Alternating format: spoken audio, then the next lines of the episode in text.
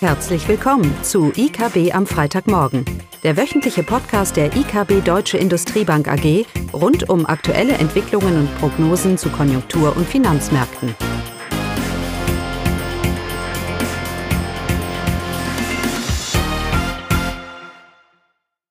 Willkommen zu IKB am Freitagmorgen, heute mit Caroline und mir, Eugenie. Ja, das äh, heutige Thema, der Ukraine-Krieg, werden die Risiken richtig bewertet. Und beginnen wir mit der Stimmung bei den Unternehmen. Genau. Heute ist der erste wichtige Frühindikator für die Konjunktur veröffentlicht worden, in dem auch jetzt die jüngsten Ereignisse in der Ukraine berücksichtigt sind, und zwar die PMI-Indizes äh, für die Eurozone und auch für Deutschland. Die Erwartungshaltung war, dass diese sich verschlechtern, also dass die Stimmung der Unternehmen deutlich pessimistischer aus, äh, ausfällt im Vergleich zu Monaten davor, durch Folgen des Krieges, ähm, die zum einen durch äh, steigenden Inflationsdruck sich negativ auf äh, sowohl auf Industrie als auch auf den privaten Konsum auswirken, aber auch ähm, die Anlieferung aus der Ukraine bestimmter Komponenten äh, für die Automobilbranche wie Kabelbäume, die fehlen auch jetzt durch den Krieg und beeinträchtigen die Produktion in der Industrie.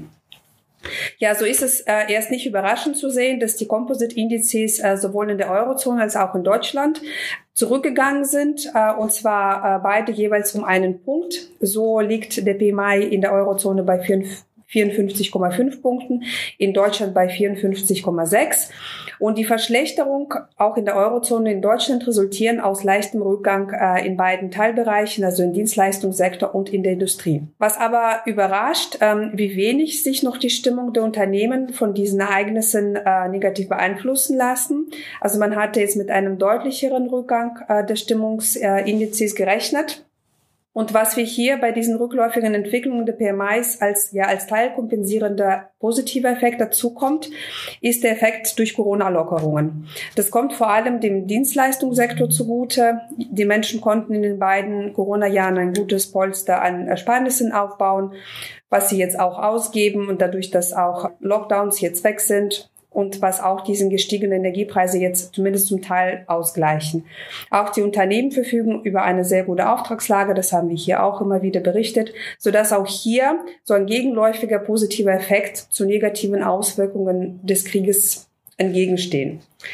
Wir erwarten aber schon eine Verschlechterung der Stimmung in den nächsten Monaten, denn äh, der Krieg kann sowohl durch steigende Inflation den privaten Konsum bremsen und die Industrie wird wahrscheinlich jetzt immer mehr durch Lieferengpässe leiden. Was genau erwarten wir denn eigentlich für die Industrie und Lieferengpässe, Caroline?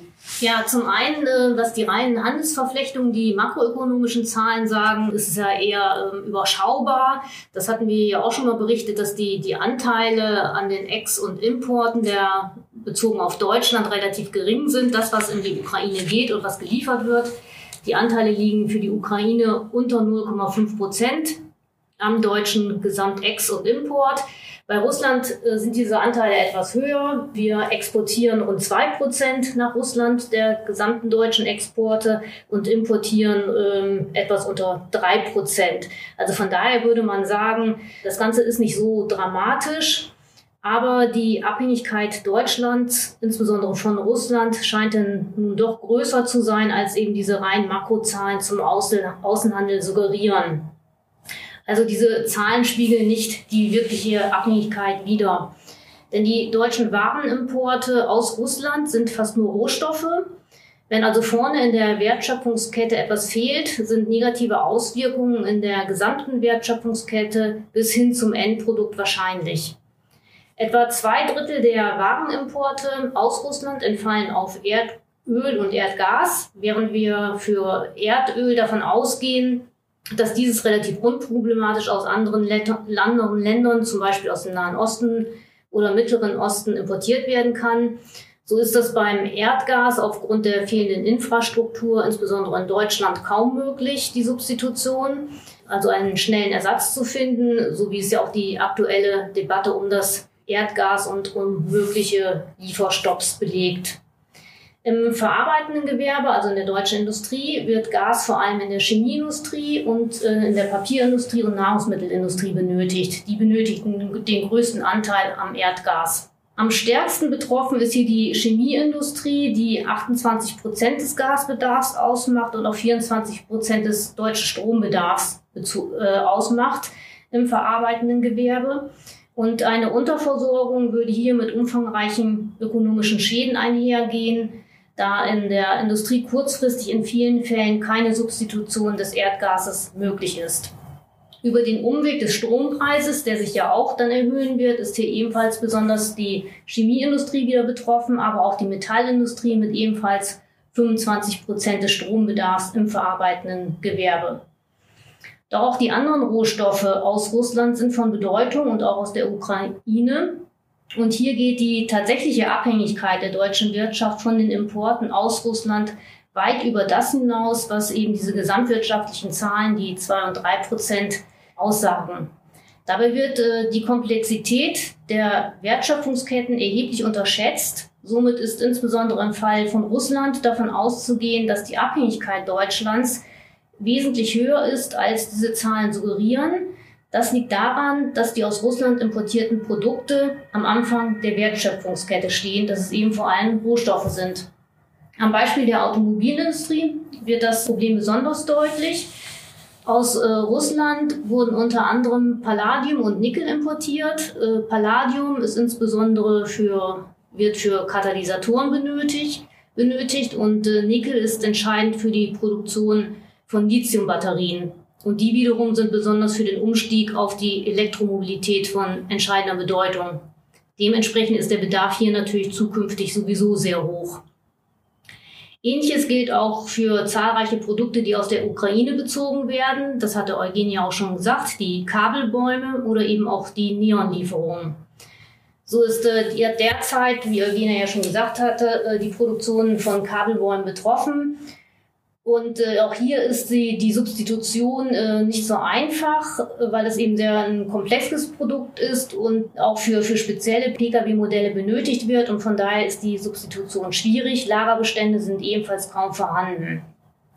Zudem ist die Ukraine auch einer der wichtigsten Lieferanten für Neongas und das wird für die Halbleiterproduktion benötigt. Und da es hier immer noch Lieferengpässe gibt bei den Halbleitern, wird sich dieses Problem auch erstmal in Europa äh, wird dieses Problem bestehen bleiben, der Engpässe bei Halbleitern. Äh, zusammenfassend festzustellen, mit, mit Knappheiten und Preisanstiegen bei Rohmaterialien, die insbesondere aus Russland und der Ukraine bezogen werden, müssen sich die Unternehmen auseinandersetzen mit diesem Problem. Zwar können mittelfristig die meisten Importe aus diesen Ländern sicherlich durch Lieferungen aus anderen Ländern substituiert werden, doch gerade die Halbleiterkrise in der, während der Corona-Pandemie hat ja gezeigt, wie komplex und langwierig Anpassungen der Wertschöpfungskette sein können.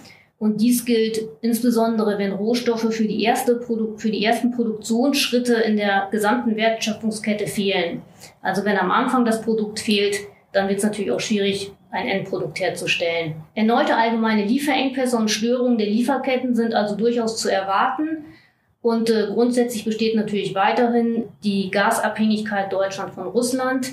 Hier besteht ja eine grundsätzliche Abhängigkeit und massive Einschränkungen sind zu befürchten. Preiserhöhungen, äh, davon ist auszugehen. Und von daher, wie Eugenia gesagt hat, äh, gehen wir davon aus, äh, dass es in den nächsten Monaten durchaus weitere Stimmungseintrübungen in der Industrie geben wird. Und die Risiken aus diesem Konflikt sind eben nicht zu unterschätzen. Jo. Das war's dann für heute. Jo. Tschüss. Tschüss. Wochenende. Das war das wöchentliche IKB am Freitagmorgen. Sie wollen immer über neue Ausgaben informiert bleiben? Dann direkt den Podcast abonnieren. Oder besuchen Sie uns unter www.ikb-blog.de slash podcast.